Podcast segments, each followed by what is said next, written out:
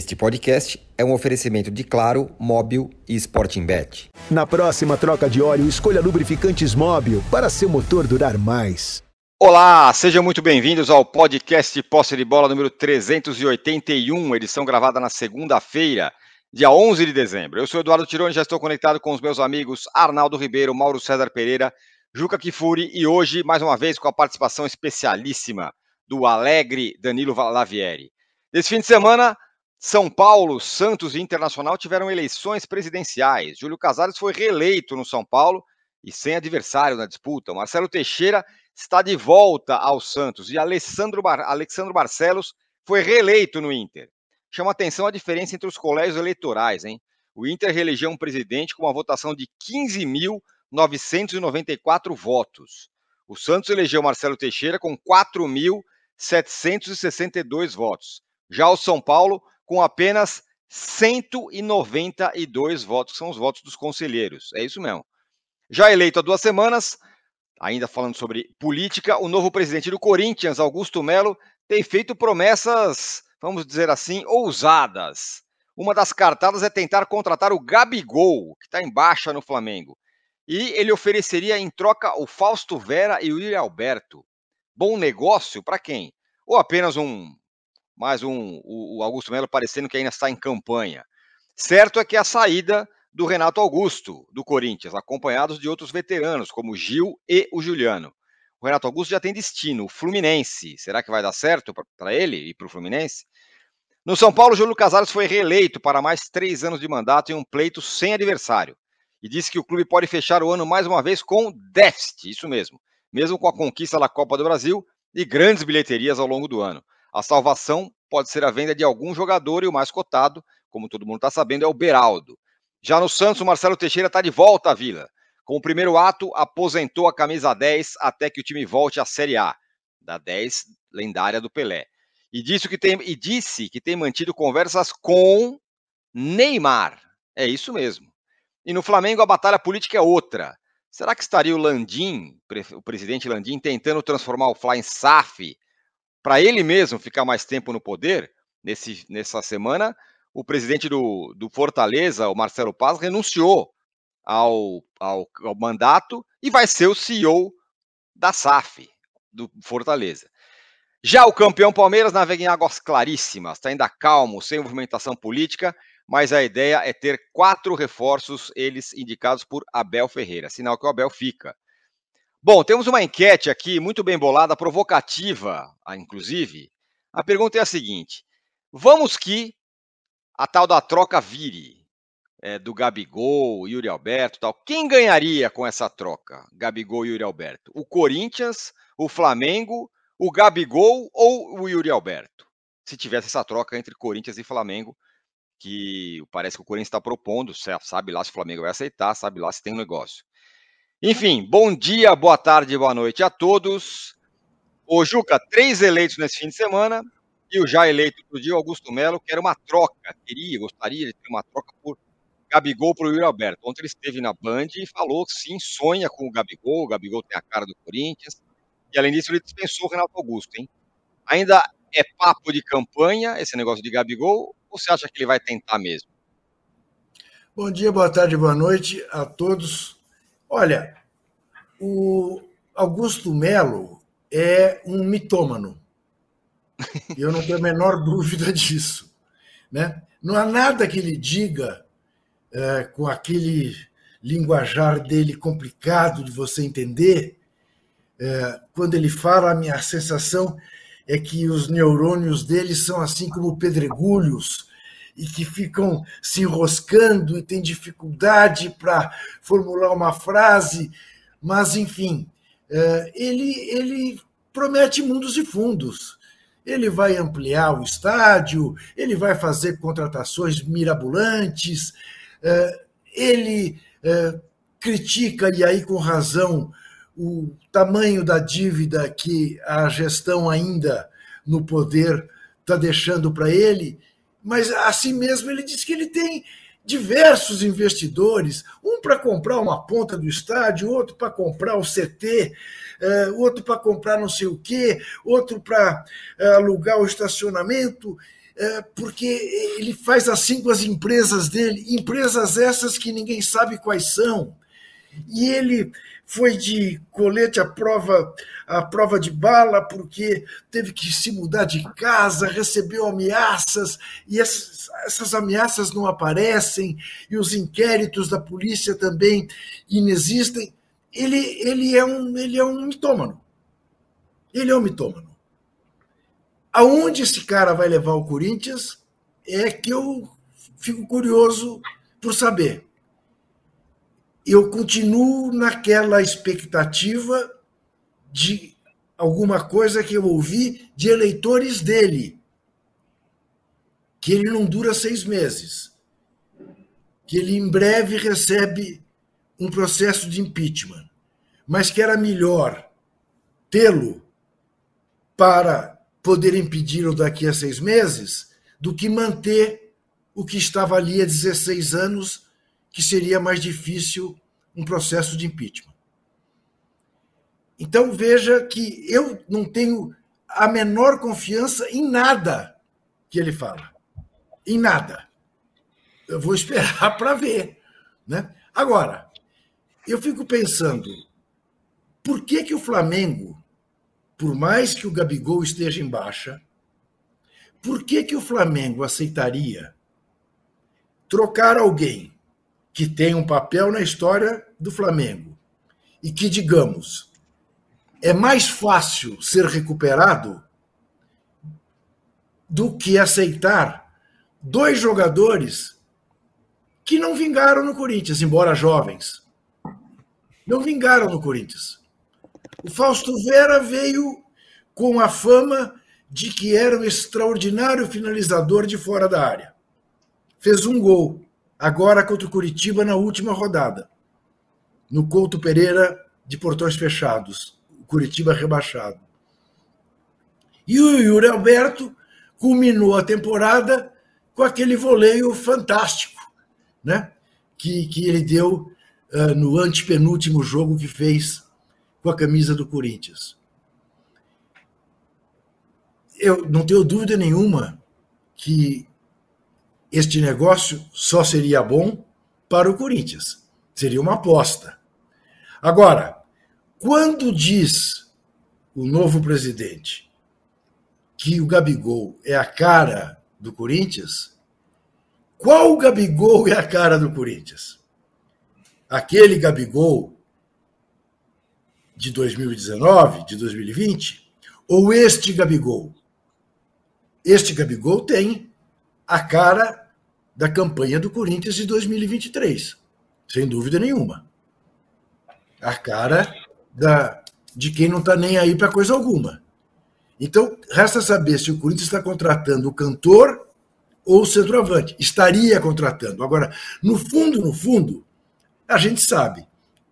Estamos vivendo os dias que, do ponto de vista do futebol, é, a gente curte antecipadamente a estreia do Fluminense, segunda-feira que vem, às três horas da tarde, no Mundial de Clubes, e muita especulação. Porque é o Gabigol no Corinthians? É o, é o Neymar? Veja você. Quer dizer, o cara assume o Santos pela terceira vez, nessa pindaíba que está o Santos, na segunda divisão, e a cena com negociar com a família que negociou e assinou contrato com o Barcelona às vésperas de o Santos jogar a final do Mundial com o Barcelona. Quer dizer, é absolutamente compreensível que o torcedor do Santos tenha uma gratidão ao Neymar pelo que o Neymar fez com a camisa do Santos até aquele dia, quando traiu o Santos de maneira vil. Vai jogar uma final de Mundial já contratado com 10 milhões na conta pelo adversário. Então, eu até fiz uma nota no blog sobre isso. É o velho perdoa-me por me traíres do Nelson Rodrigues. Me engana que eu gosto. É um negócio de maluco. Você pensar que a primeira coisa espetacular do novo presidente do Santos seja tirar uma foto com o Neymar pai, que foi quem intermediou tudo isso.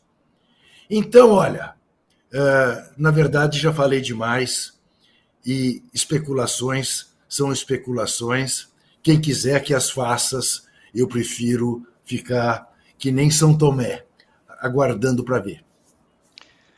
Muito bem, é, já estão, a galera já está mandando mensagem aqui. O Wagner Castro fala: a mim, esses interessados, entre aspas, por Gabigol são instigados pelos empresários do jogador. Digo artista para convencer a opinião pública que esse cantor de rap ainda joga futebol.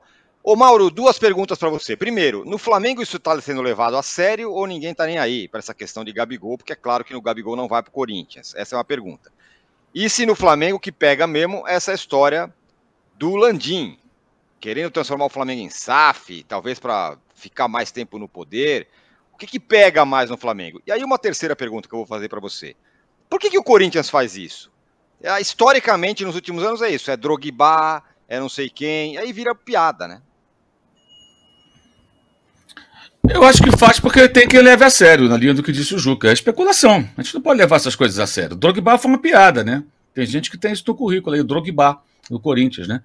é, deram até que já estava pegando um avião praticamente, né? Essa, essa suposta proposta nem chegou no Flamengo, pelo que sei, pelo que eu apurei, nem, nem, nem bateu lá. Nem bateu lá. Então, sinceramente, eu acho que não, não tem nada para falar sobre isso. Falar o quê? Sobre um. Pode ser uma bravata, apenas uma bravata, na linha aí do que tudo que o Juca falou, né? É, como se o presidente ainda estivesse em campanha. O que eu acho que até evidencia uma, um, um preocupante desconhecimento de futebol, porque pensar no Gabigol hoje, no Gabriel, aliás, né, que deixou de ser Gabigol em 2023, é algo extremamente perigoso. Para o Flamengo, eu acho que qualquer possibilidade de boa negociação com ele deveria ser levada a sério. É, mas até agora isso não chegou no Flamengo, quer dizer, ficou apenas na, na nessa. Alguém vaza, isso vai para o noticiário e fica esse zum, zum, zum, e com isso não se discute, de repente, os principais problemas do clube, né? Que não são poucos, no caso do Corinthians. Sobre o Landim, existem especulações sobre isso, né? Mas nada concreto. Ele não dificilmente vai emplacar é, a SAF no Flamengo, seria uma SAF parcial. A ideia é criar uma SAF para levantar dinheiro para construir o estádio.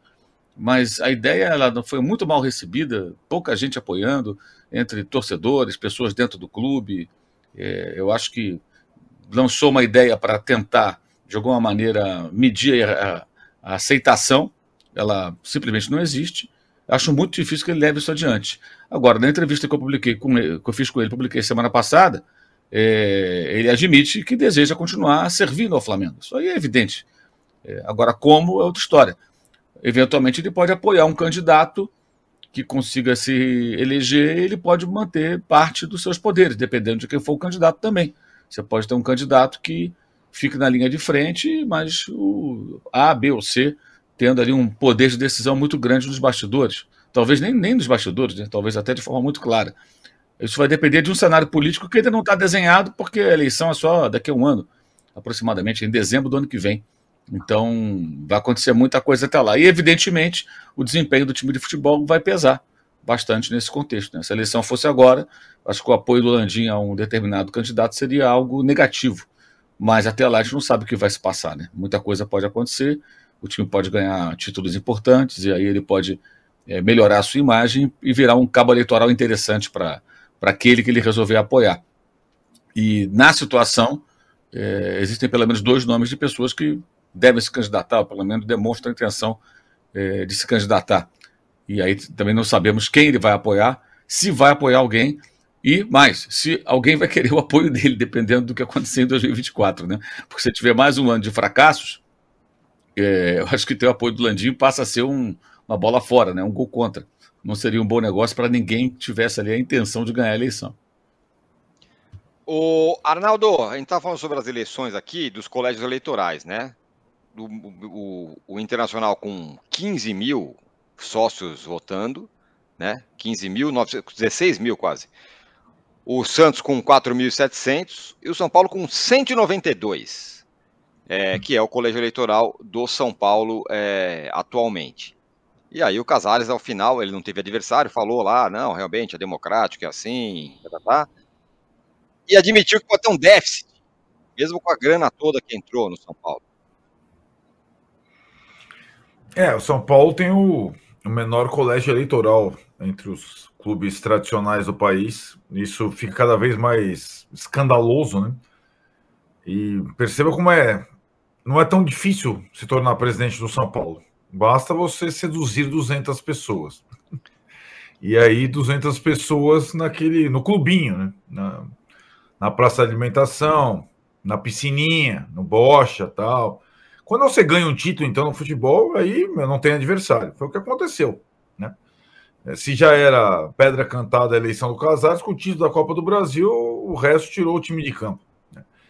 E ele tem aí mais três anos, o que não deixa de ser preocupante, porque sempre quando tem uma eleição sem oposição, e também foi a mesma questão com o presidente do Conselho Deliberativo, sem oposição, é sempre um risco uma espécie de carta branca para o governo continuar praticando os mesmos atos e procedimentos. E o São Paulo, na verdade, continua o mesmo, é, desde que o Casares, é, praticamente o mesmo, desde que o Casares assumiu, em termos econômicos, em termos financeiros. Em termos de conquista, de fato, ou em termos de time, de campo, melhorou um pouquinho. Melhorou consideravelmente com o título da Copa do Brasil, teve lá o Paulistinha, teve as finais chegando, o São Paulo passou a ser mais competitivo no campo. Né? Isso eu estou falando para a torcida do São Paulo, não para quem elege o Casares para a turma do clubinho. Agora, eu acho que o desafio para 2024, o, o, econômico e o esportivo, eles se misturam, né? Como sempre acontece.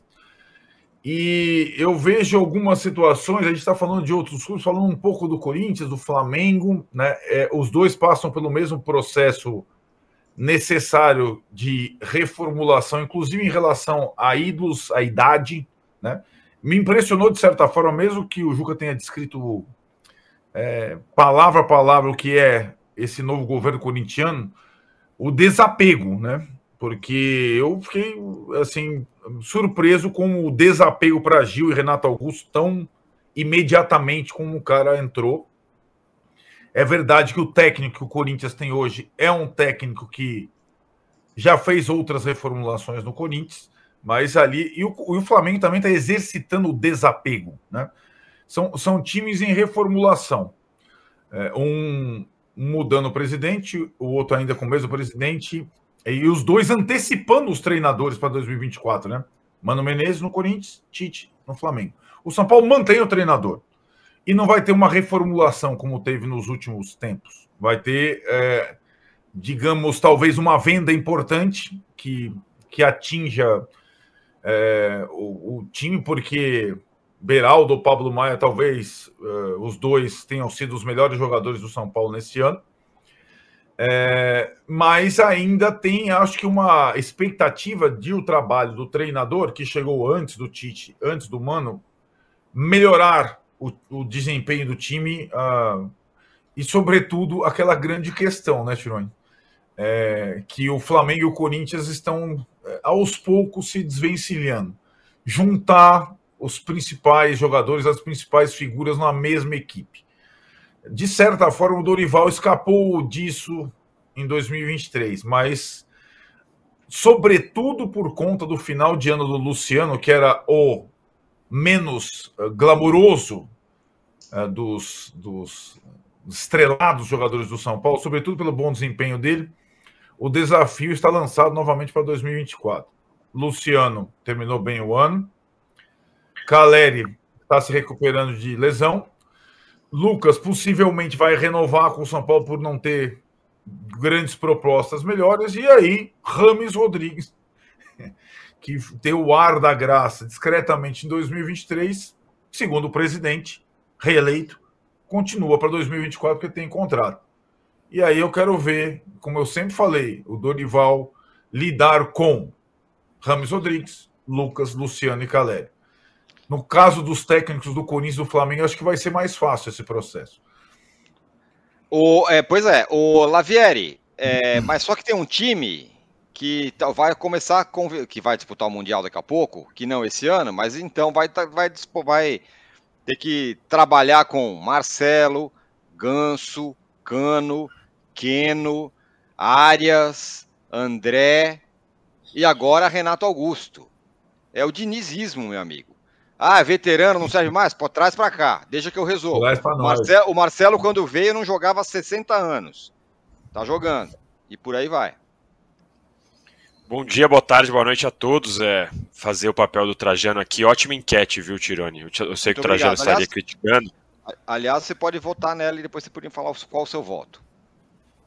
Eu, eu acho que vai ser, seria melhor pro Yuri Alberto, vou te falar, viu? Porque pro Corinthians não dá para saber como ia ser o Gabigol, pro Flamengo receber o Yuri Alberto, não sei. O Gabigol e pro Corinthians a gente tá aqui falando de como a loucura que é o Corinthians. Então o Yuri Alberto ia para um time que minimamente disputa todos os campeonatos que entra. É coisa que ele nos últimos tempos não, não conseguiu.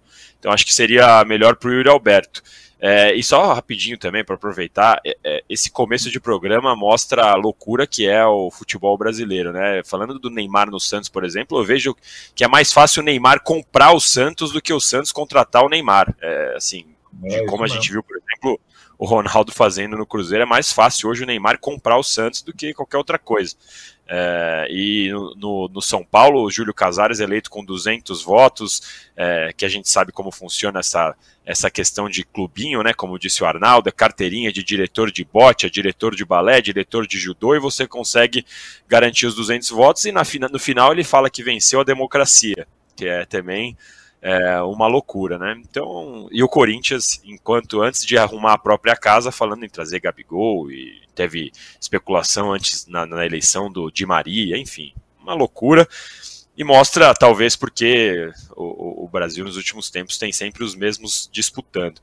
Sobre o Renato Augusto, Tirone, eu tenho, assim, para mim o Renato Augusto, a gente viu por muito tempo o Corinthians sendo dependente do Renato Augusto, né? Em vários jogos a gente falava, putz, será que o Renato Augusto vai entrar? Tinha aquelas contas de aproveitamento com e sem Renato Augusto.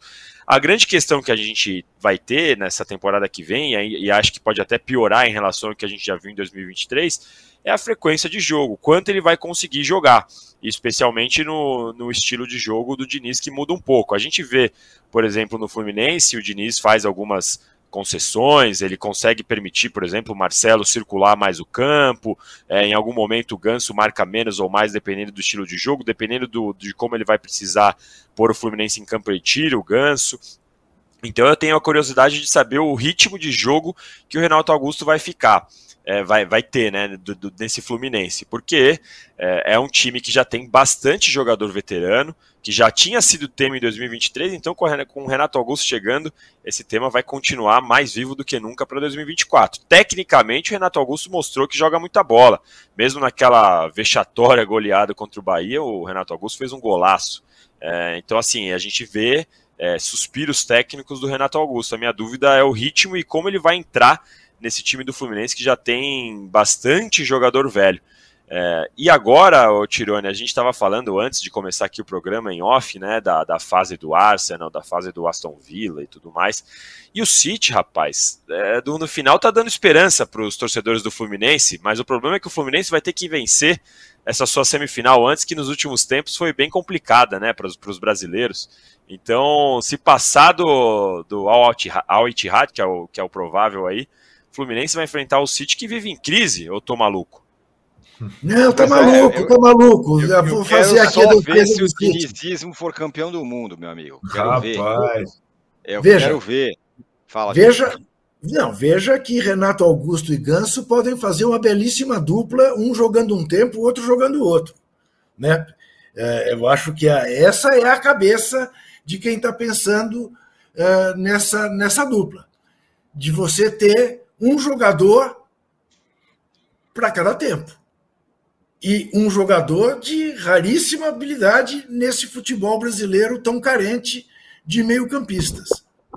É, é, depois que o Luiz Soares, com a idade que tem, veio para o Campeonato Brasileiro e foi o craque do campeonato, eu não sei até que ponto está errado quem investe nos veteranos.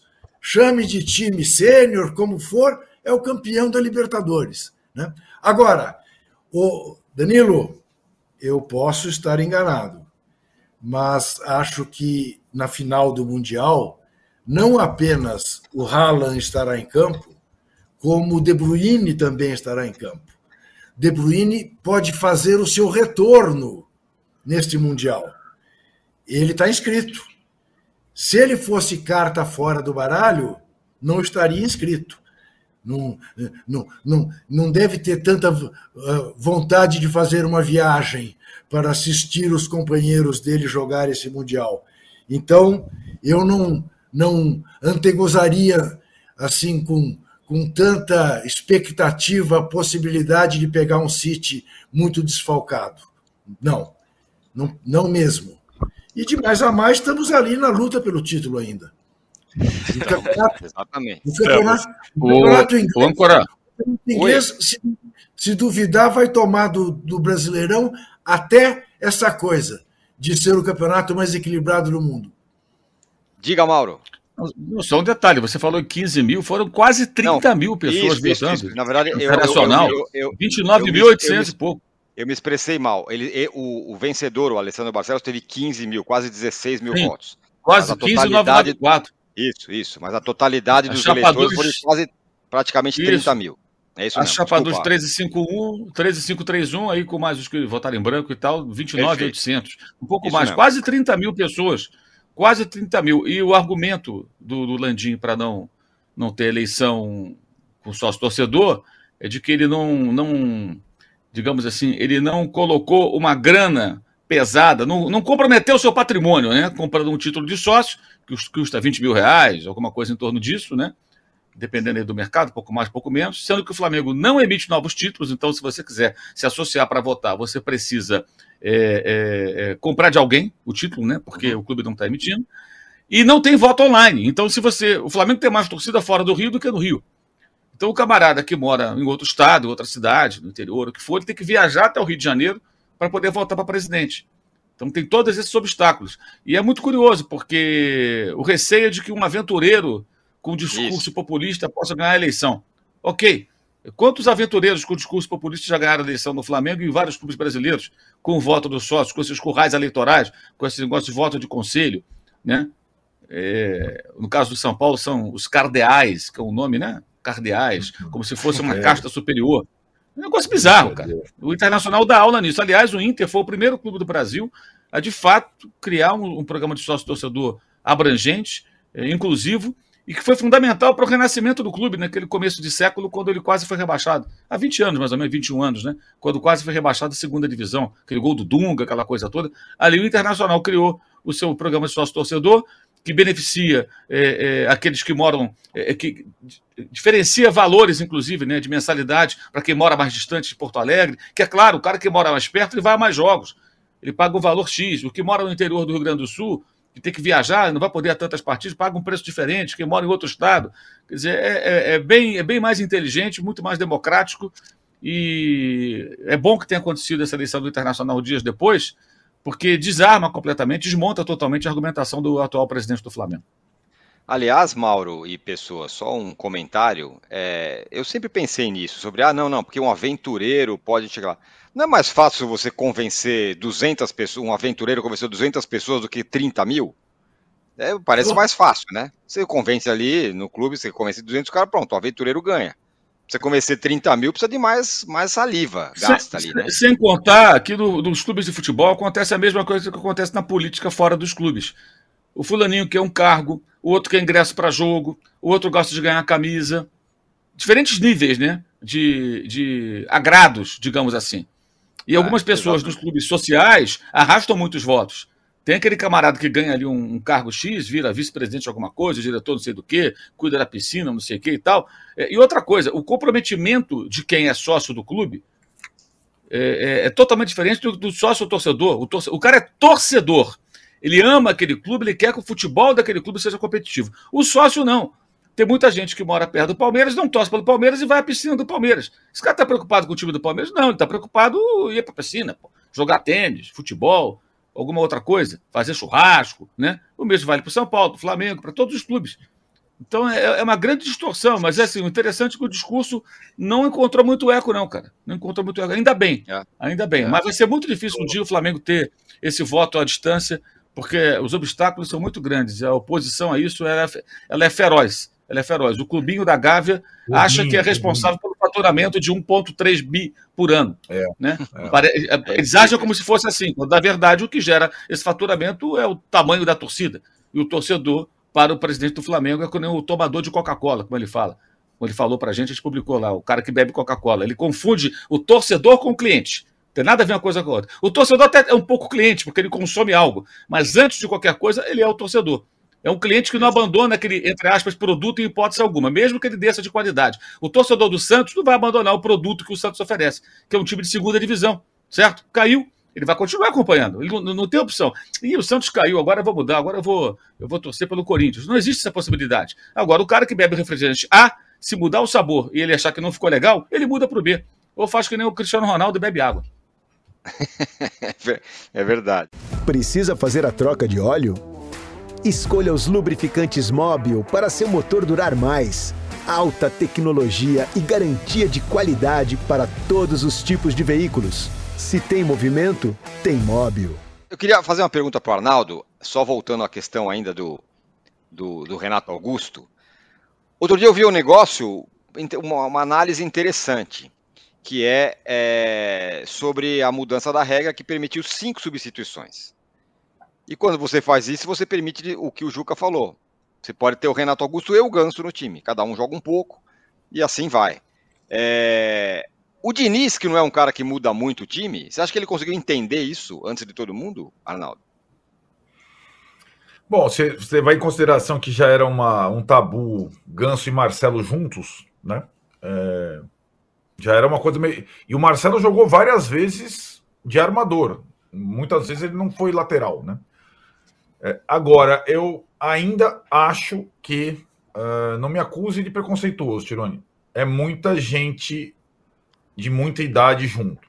Né? É, e acho que os sinais do time do Fluminense nas partidas mais decisivas, mais competitivas nesse final de temporada evidenciaram isso.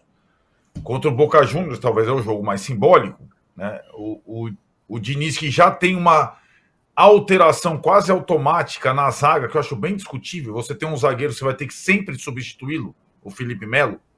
Quase todo jogo no Fluminense, o Felipe Melo é substituído.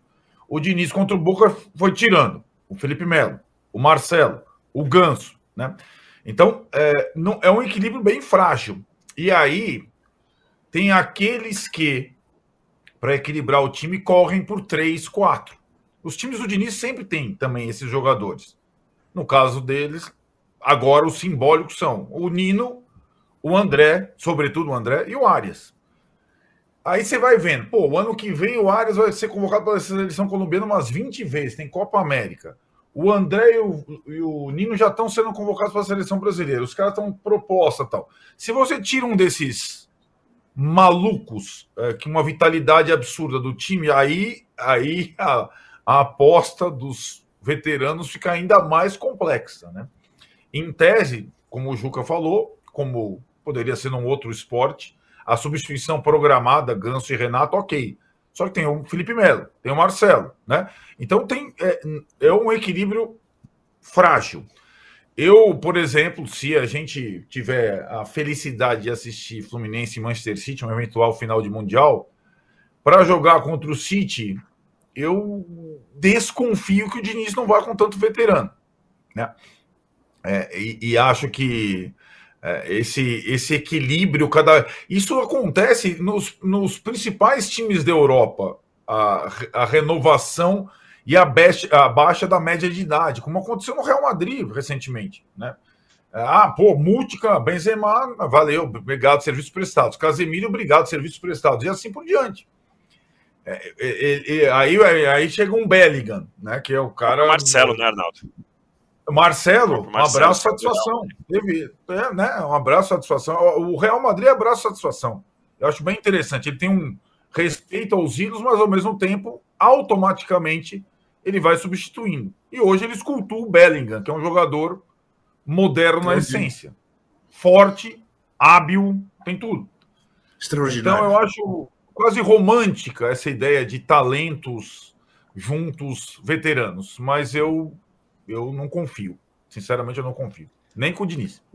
Tem uma história, né, Arnaldo, que aliás foi uma história que o São Paulo introduziu né, no futebol brasileiro, desde a contratação do Zizinho em 57, né, para ser campeão paulista, né, na série final, decisão com o Corinthians. E que depois foi se sucedendo, né? Didi, Gerson, ah, alguns mais, outros menos veteranos, mas o São Paulo sempre fez essa aposta. Mas um, Cerezo. né?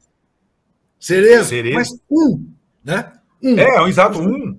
Né? O Fluminense hum. é uma coisa maluca, né? É, é uma coisa. É. Mas é muito curioso você observar até quando isso irá. Eu também não imagino o Fluminense com três, quatro veteranos jogando contra o Manchester City, não vão pegar na bola.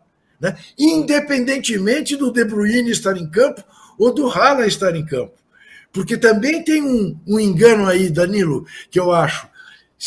Ontem foi dificílimo ganhar de um time que está lutando para não cair, mas o, o, Liverpool também já tinha passado pela mesma dificuldade. Agora, o, o City joga sem centroavante, como jogou ontem, com a mesma facilidade que joga quando tem centroavante. E, na verdade, o Haaland não está funcionando no, no, no, Manchester pela ausência do De Bruyne. Ele, ele tem sido muito pouco acionado. Né? Aí teve esse problema aí de estresse ósseo. Vamos ver se vai poder jogar o Mundial ou não. Mas o, o, Manchester City não se aperta tanto assim por não ter o seu goleador. Porque acha soluções independentemente de ter o, o centroavante fixo ou não. Enfim, uh, acho que a gente não deve alimentar uh, ilusões e esperar que aconteça uma surpresa né? porque tem sido um, uma, um, um suceder de decepções quando a gente, não, quem sabe dá, e na hora H não dá. Ó, o integrante da nação que manda mensagem aqui fala assim: o Fluminense tem chance de vencer o City. Na final da Champions do ano passado, a Inter jogou muito mais, com o Lukaku perdendo gols embaixo da trave. O chute do Rodri veio na hora certa. Diniz vai calar vocês com veteranos e tal, vai ser, vai o, colega, o, colega, o colega aí só viu o final do jogo, né? Quando a Inter estava ah. perdendo e se mandou loucamente ao ah. ataque e criou isso. essas situações. Ele só viu o final do jogo. Ele estava tomando um café, uma cervejinha, chegou em casa, ligou a televisão, faltavam minutos e acréscimos. Aí ele viu o final, falou: Nossa, o City foi amassado pela Inter, né? Só tem essa explicação. Então não sabe nada de futebol. Não é possível, gente. Isso não aconteceu. Final do jogo, quando a Inter estava desesperada, ela se manda para o ataque e perde grandes oportunidades. O City foi totalmente dominante no jogo. Totalmente dominante. Aliás, é, o, o, o, quase tropeço com o Luton, o Arsenal virou no último minuto. 4 a 3 Foi. Agora, foi. no começo da semana. Foi, foi um jogo difícil também. É que na, na Premier League, embora aconteçam algumas goleadas, né? É, a liga que o pequeno ele não tem muito respeito pelo grande, entendeu? Os caras, quando estão minimamente organizados, eles, eles vão para cima, né?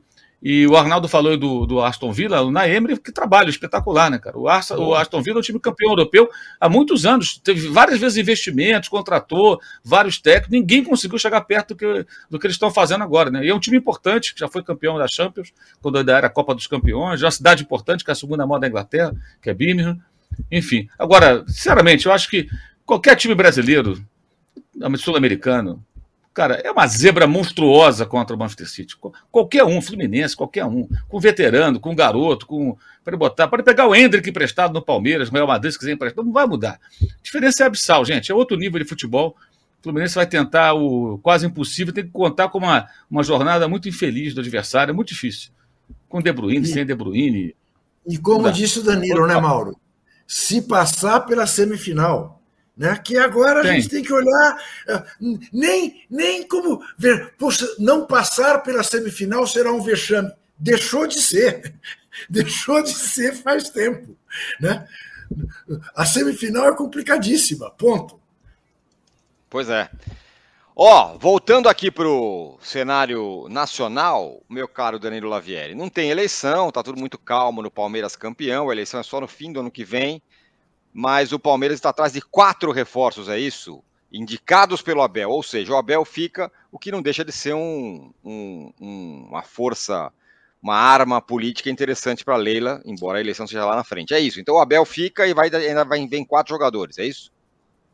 É e também a Leila, né, já tem tido conversas com o Abel, isso já antes mesmo da, dessa polêmica de fica ou não fico e tal. A Leila conversa com o Abel há um tempo com a intenção de renovar com ele até 2027. E durante todo esse tempo, o Abel em nenhum momento mostrou que estava com a intenção de renovar até 2027. E aí a Leila é, percebeu né, essa dificuldade e, durante as conversas entendeu a, as letras que o Abel ia dando, não só ali no off entre eles, com, em reuniões que eles têm semanalmente, mas também nas coletivas de imprensa, como a gente sempre repara é, na, na, nas cobranças que ele faz publicamente. E aí, para esse ano, é, o Palmeiras prometeu para o Abel Ferreira que buscaria mais jogadores. Até no meio do ano, quando o Palmeiras não conseguiu trazer o Aníbal, o Aníbal do Racing, é, teve uma certa crise ali, o Abel reclamou publicamente, o Anderson deu coletiva e admitiu que o Palmeiras demorou a contratar um camisa 5 para o lugar do Danilo,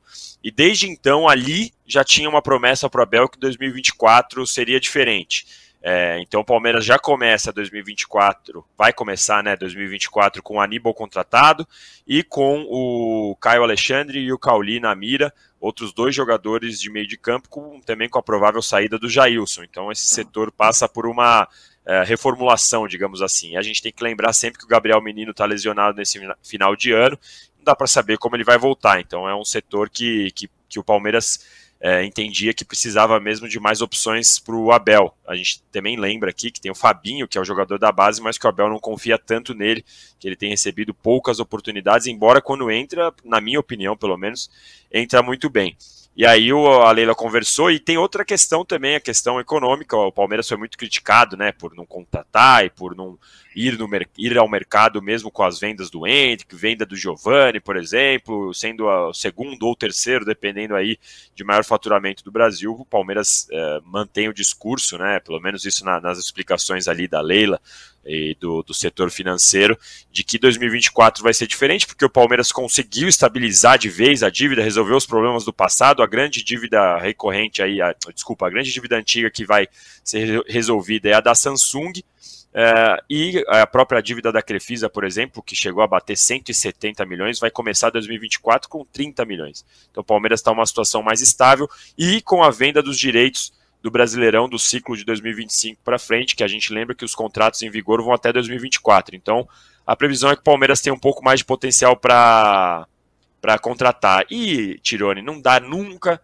para tirar do baralho a carta de eleição, porque 2024 tem eleição, por mais ganha que ela possa parecer, já a eleição para Leila, porque hoje a oposição do Palmeiras, embora tenha ficado um pouco mais forte, não tem nenhum candidato que consiga incomodar de verdade a Leila, então a gente nunca pode tirar desse, desse baralho essa carta da eleição. É claro que a Leila não vai querer fazer feio no seu último ano e que vai querer buscar a sua reeleição por mais três anos para ficar então até 2027. E nesse trabalho também de reeleição, aí fora do campo, viu, Tirone? É, o Mauro falou sobre a questão do clube, né, do, do, dos associados do Palmeiras que votam e tal. Esses dias aí, a Crefisa inaugurou a, as novas piscinas do, do Palmeiras. A piscina agora tem naming rights, é, conjunto esportivo Crefisa, algo assim, conjunto aquático Crefisa, uma coisa assim, que é sendo que a, a Leila bancou a reforma das piscinas com dinheiro próprio. Não é à toa, não é uma não é uma questão que ela quer, vou fazer o bem para o associado. Não é de graça que ela está fazendo essa reforma e colocou o name rights. É mais um lugar do clube que vai ter o nome da Crefisa. A gente vai lembrar que quando ela foi candidata eh, ao conselho e depois candidata à presidência, tinha bares na frente do Palestra Itália com bandeiras da Crefisa, tinha, teve show do Michel Teló agora recentemente, patrocinado pela Crefisa. Para você ter uma ideia, na época do, do Covid, o álcool, sabe aquele negocinho de colocar o pé que sai o álcool hum. assim? O álcool tinha a marca da Crefisa. Então, é. a gente bendita, tem indicações indicativos de como que são as eleições do Palmeiras, né? Bendita Leila, eu faria, olha, o Abel Ferreira ficando e a Leila sendo reeleita, eu faria duas estátuas na porta do estádio ou na porta do clube, um para e outro para ela. Porque, bem, olha, o Palmeiras é, é um clube afortunado. A gente diz que alguns raios costumavam cair na Vila Belmiro. Há dois raios que caíram no Parque Antártica que o palmeirense tem que erguer a mão para o céu. Primeiro, o Paulo Nobre né, que tirou o clube do buraco com o seu mecenato. E agora, a Leila, com a sua visão de negócios, fazendo, está fazendo bem para ela, para a fortuna dela, para as empresas dela, sem dúvida. Mas está fazendo um bem danado para o Palmeiras. É absolutamente eh, invencível né? Eh, o que, o que a, Leila está fazendo pelo Palmeiras. Aquilo que eu digo, pergunte ao torcedor do Corinthians se ele queria a Leila no Parque São Jorge. Ora, essa boa. Vocês são muito é. críticos, muito chatos. Aí, Ô, Juca, eu gosto sempre de fazer uma, até uma, uma ressalva, uma observação, essa é. questão do mecenato, e é 100% verdade, mas só uma, um ponto. O Atlético Mineiro, por exemplo, teve um investimento, uma grana dos Menin absurda. Só que do jeito, gasta do jeito, de um jeito irresponsável, que virou uma SAF de um bilhão. Então o Paulo Nobre, quando colocou a grana, ele reestruturou o time e tal. Eu, eu acho condenável um dirigente colocar dinheiro do próprio bolso. A partindo desse princípio, ok, é condenável, mas depois que colocou a grana, ele reestruturou o Palmeiras de uma forma e teve a continuidade do Gagliotti e da Leila, que hoje o Palmeiras, mesmo com é, essa grana toda continua sendo sustentável e não gasta mais do que poderia, né? A própria Leila, por exemplo, é, tem que admitir que para mim é uma surpresa. Para mim, ela entrar e a fazer do jeito que quisesse, não, ela continuou com essa política financeira é, sendo responsável Danilo, e tudo mais. Então, Danilo, eu acho que é uma investida. Mas o Atlético Mineiro, por exemplo, é uma contrapartida. De repente, o Corinthians recebesse a grana que recebe da Crefisa e gastaria de um jeito diferente também. Não, veja bem, e o próprio Palmeiras é exemplo disso. O Palmeiras teve a Parmalat, quando a Parmalat saiu, né, caiu. Né? Então, a questão não é a entrada, a entrada de dinheiro apenas, é a entrada de dinheiro com a reestruturação. Agora, o que eu quero dizer para você é o seguinte: acho injusta a comparação entre o que aconteceu no Palmeiras e o que aconteceu no Atlético Mineiro, porque no Atlético Mineiro a, a, a paixão inicial é por grana. Tanto que sucatearam o clube para poder comprar. Uhum. É grana, é negócio. O Paulo Nobre, evidentemente, fez uma coisa de coração. Eu tenho uma porção de restrições a ele, aos métodos, ao autoritarismo, ao diabo. Mas é inegável que ele fez uma coisa por paixão. Ele tinha dinheiro para isso, né? E tinha, como tem dinheiro, e fez o que fez. Então, ele é um benemérito. É uma coisa antiquíssima, né, que você não vê mais. Mas ele fez e fez de maneira consequente. No Galo, não. No Galo é um negócio, como outro qualquer, para o quarteto lá dos, dos R. Né? Mas o que preside não é a paixão pelo Galo, é a paixão pela grana. O Paulo Nobre acha diferente. Não estou dizendo que eu acho que esse é o jeito de salvar o futebol brasileiro. Não, não acho nada disso. Mas acho que há, essa distinção precisa ser feita. O, o Danilo, só completa, o Arthur está saindo, é isso? Ah, sim, tem a questão do Arthur. É, 15, 15 milhões de euros fixos, mais 3 milhões de bônus, ou seja, o Palmeiras pagou, vendeu primeiro por 7, pagou por 8, é, para trazer de volta e agora vai vender por 15, talvez 18, dependendo das metas. Em um ano, em um jogador que terminou o ano como, como reserva, né? Então, é, me pareceu, um, pelo menos do ponto de vista financeiro, até dentro de campo também, o Arthur colaborou em alguns momentos, quando foi titular por um tempo ali pela direita, ele foi bem. É, então, me parece um excelente negócio. E aí, claro, com esses 15 milhões de euros é, que o Zenit vai pagar de maneira fixa, aí o Palmeiras também tem um pouco mais pouco não, muito mais dinheiro para poder ir no mercado e buscar um jogador para essa posição, porque a gente sabe que o Palmeiras tem Luiz Guilherme, Kevin, mas são jogadores jovens é, que o Abel não vai depositar 100% da confiança, como não depositou, inclusive, durante a temporada, especialmente depois da lesão do Dudu, que essa para mim é um dos pontos mais é, críticos aí dessa temporada, foi a demora ali para o Abel entender o que, que ia fazer com o time depois que o Dudu se machucou. É, então vai para o mercado para buscar uma reposição também. O Arthur já está tudo encaminhado. A gente lembra que quando ele estava no Red Bull Bragantino já era um sonho dele jogar na Europa. É, e agora ele foi para o Palmeiras e com 25, 26 anos, uma proposta dessa não tem como o Palmeiras negar. E para o Arthur vai ser bom também. Então é uma bela de uma grana. O Palmeiras vai ter que voltar ao mercado para contratar um jogador para essa posição. Só um Muito detalhe, bem, Tirone. Fala, fala. Só um detalhe. Zenit, desconfie. Desconfie de tudo valores, Agora tem o transparência. diretor do Beraldo, método. né? 100 milhões pelo, Não, pelo Beraldo. Robert Renan, o negocião com o Corinthians até agora não bem elucidado. Desconfie, certo?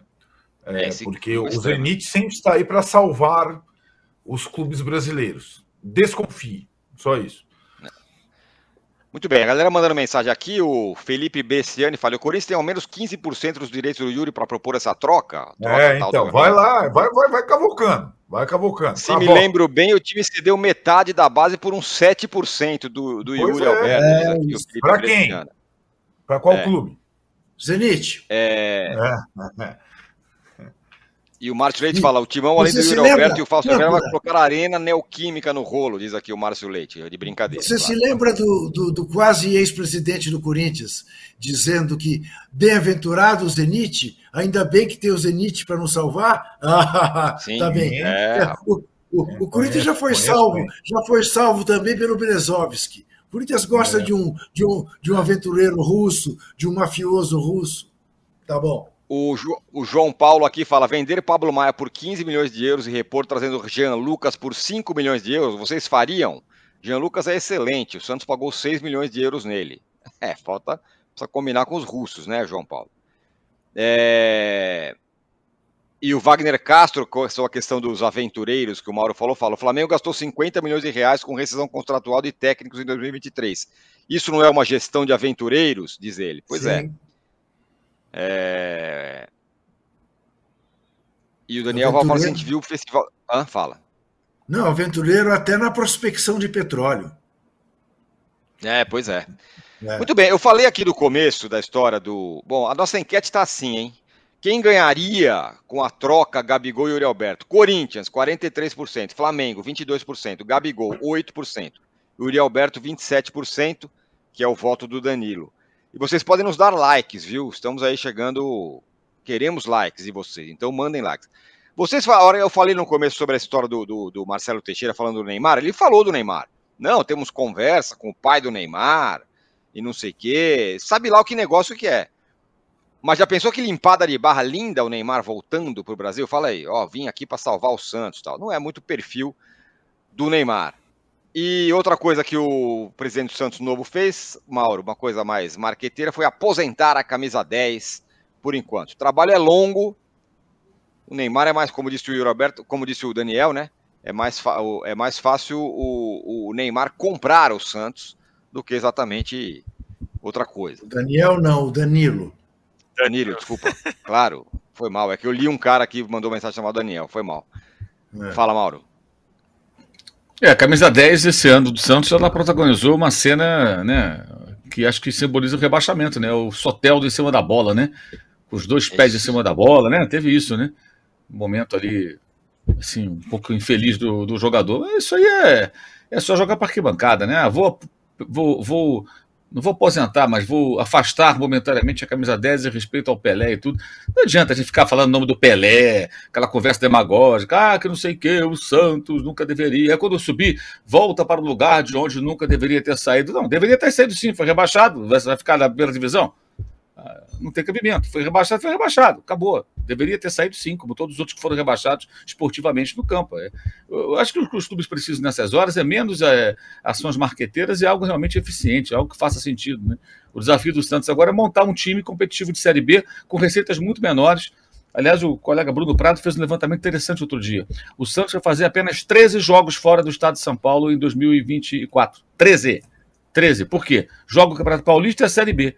E na Série B ele faz muitos jogos contra times de São Paulo, né, que são vários times paulistas que estão na Série B. Então ele tem só 13 jogos, que são os outros, é, é, são sete times paulistas, né? Então ele tem 19 adversários, seis são de São Paulo e 13 são de outros estados. Então ele só vai sair do estado de São Paulo 13 vezes. Ele vai jogar pouquíssimas partidas. É bom por um aspecto técnico, poder trabalhar com mais, mais calma, tempo, aquela coisa toda, mas é, receitas muito baixas, né? Muito baixas. Não vai ter nem a possibilidade de enfrentar os seus tradicionais adversários é, de outros estados no, no, na Copa do Brasil, porque não se classificou. Então é, é, um cenário bem, bem complicado. Receitas muito baixas, o clube vai faturar menos, vai ter que ter muita criatividade para montar um time competitivo numa Série B que ele nunca disputou, não está acostumado. Contra times que estão ali mais habituados a isso. Esses que caíram, além do Santos, são times que estão já entram do brasileiro sabendo que podem cair e são mais preparados, digamos assim, para cair e tentar voltar, especialmente diria o América. Né? O América geralmente cai, ele volta rapidamente. Coritiba ficou muito tempo na Série B, sabe como é que é a, a, a disputa, conhece a, as características né, da, da, da, da competição. O Goiás, né, que ficou agora dois anos só, sobreviveu um ano lá com o Jair Ventura, agora caiu. E o Santos vai se ver num, num, num ambiente totalmente novo para ele, com menos dinheiro. Acho que apresentar soluções aí é, é, criativas nesse cenário tão, tão desanimador é que o Santos precisa, né? Não aposentar a camisa 10, com a 10, com a 11, não vai mudar nada. É só, é só uma coisa simbólica. Secundário, eu acho. Mauro, é, falando em marketing e com o perdão da, da loucura, da, do caos do roteiro de, de hoje, mas só para não deixar passar, como é que está essa situação do 10, no caso, o De La Cruz com o River? O técnico lá do River falou que ele tem uma, um acordo para sair. O Flamengo está mais próximo, não está? Está tudo na mesma? É, na verdade, o que, o que se apresenta ali não é uma negociação, né? é uma aquisição do jogador com pagamento de multa. Essa é a intenção do Flamengo. É, e quando ele fala isso, não é um acordo com o De La Cruz apenas, é também com o time uruguaio. O Liverpool tem cerca de 70% dos direitos. E o Liverpool quer que o jogador seja vendido, que ele quer a grana, precisa do dinheiro. Né? Então tem que vender para alguém. Como apareceu agora o Flamengo, o jogador teria já algo encaminhado com, com, com o Clube Carioca, né? questões de remuneração, essa coisa toda. Mas isso só vai, ser, só vai avançar agora na janela. Né? O River foi eliminado a, a, a, antes de ontem, né? sábado, da uhum. Copa da Liga. Perdeu todos os pênaltis que bateu. Foi 0 a 0 com o Rosário Central Aí foi para os pênaltis, perderam os quatro. Bateram quatro, perderam quatro. Três o goleiro defendeu, um foi para fora. O detalhe: Pete Gonzalez e Lanzini, que foram as grandes contratações para a Libertadores, não jogaram a Libertadores e perderam os pênaltis. O Lanzini bateu lá por cima do travessão, foi o último. Então o time foi eliminado da, da Copa da Liga Argentina, não vai fazer a final. A final é Platense e Rosário Central. E, e agora está naquela ressaca da eliminação. O River investe muito pesado, acho que mais do que em tese ele pode. Também deve estar precisando de dinheiro Agora, a priori não tem negociação. O Flamengo vai ter que pagar a multa, a não ser que o Flamengo se aproveite desse momento aí de alguma forma para reaproximar e tentar negociar para fazer o pagamento de forma parcelada, né? Porque se quiser tirar o jogador, você tem que pagar à vista. E se o Flamengo pagar 16 milhões de dólares à vista pelo De La Cruz, ele vai comprometer uma parcela significativa das receitas separadas justamente para contratar jogadores. Não sei como é que eles vão fazer essa operação exatamente. Talvez esse cenário de derrota do River abra a possibilidade disso. Mas quando ele fala do compromisso de venda, não é só com o jogador, é com o jogador e com outro clube, né? E o jogador todo fatiado. Quer dizer, oficialmente é 70% aproximadamente do Liverpool de Montevideo, que foi aquele que enfrentou o Corinthians na Libertadores, inclusive, né? E 30% do, do, do, do River. Coisas bem, esquisitas ó. acontecendo na Argentina, hein, Mauro? Muitas. Pois é. O Daniel Val lembra disso, ó. Vocês viram o festival de pênaltis perdidos no Campeonato Argentino? O Mauro acabou de falar que o River perdeu todos os pênaltis, nada, nada menos do que isso. É, o Arnaldo, dá uma ajudada aí. Neymar no Santos é, é, é, a equação perfeita. O cara vem, limpa a barra dele, pô, vou aqui ajudar o Santos. Compra o Santos, sei lá. Por que não? Esse ineditismo da queda, não vou, não é provocação ao Juca, não. Mas todo mundo que vem depois de um time gigante e ajuda ele a subir, é, e que parece não estar envolvido com o crime do descenso, é, tem a grande chance de virar herói. Né? É, no campo, o próximo treinador do Santos, com esse calendário aí que o Mauro falou, tem essa grande chance no campo. Eventuais outros jogadores, eventual novo presidente, novo velho presidente. E sim, acho que o. Mas eu, eu pego o que o Danilo falou. Eu acho que o Neymar é, ele poderia não só ajudar comprando o Santos. O Neymar, há algum tempo, ele poderia se ajudar voltando a jogar no futebol brasileiro. Mas ele não deu espaço, né? Ele não quis dar espaço. E, e, e hoje ele ainda está na condição de ajudar jogando, certo? Não, logo quando estiver recuperado da grave lesão que sofreu. Mas ele não vai encerrar a carreira, pelo que consta. Né? É, ele teria condição de e eu, eu entendo o seu ponto, Tironi. É para limpar a barra, não, é limpar a barra junto ao torcedor do Santos, para ter uma imagem diferente da que ele construiu como ídolo nacional, já bem desgastada durante os últimos anos. talvez a, a, a, volta ao Santos de alguma forma, ou fora de campo ou dentro de campo, contribuísse, né?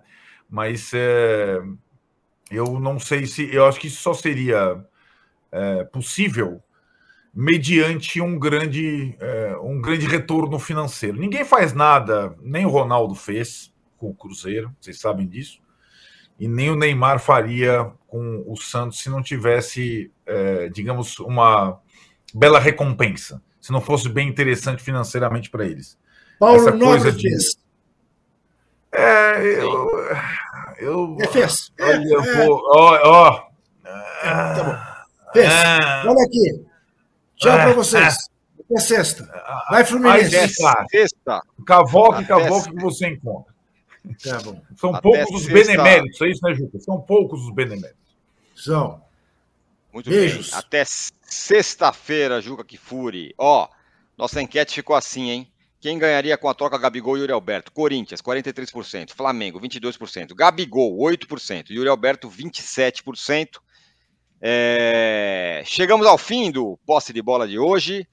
Muito obrigado, Arnaldo. Muito obrigado, Mauro César. Valeu mais uma vez, Danilo Lavieri. Fique atento. Você está sempre sendo chamado, hein? Com a gente aqui.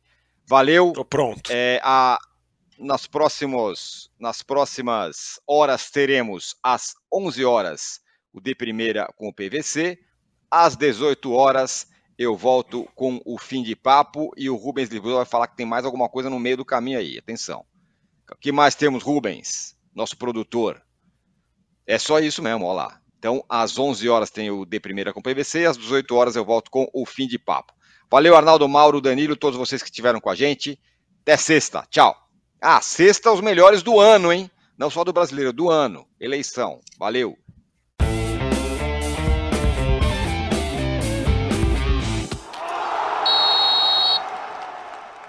O Posse de Bola tem pauta e edição de Arnaldo Ribeiro e Eduardo Tironi. Produção e coordenação de Rubens Lisboa. A distribuição é de Rafael Bellatini. O editor do All Sport, o Thiago Biasoli Moller. Editor assistente do All Sport, Patrick Mesquita. A operação de ao vivo é de Paulo Camilo e Fernando Moretti. Coordenação de operações de Danilo Esperandio. Motion Design de Felipe Dias Pereira. Direção de arte de Daniel Neri e Gisele Pungan. O editor-chefe do Allmove é o Felipe Virgílio. O editor-chefe de esportes, o Bruno Doro. O gerente-geral de imóvel, Antônio Morel. Gerente-geral do All Sport, José Ricardo Leite e o diretor de conteúdo do UOL é o Murilo Garavello. UOL.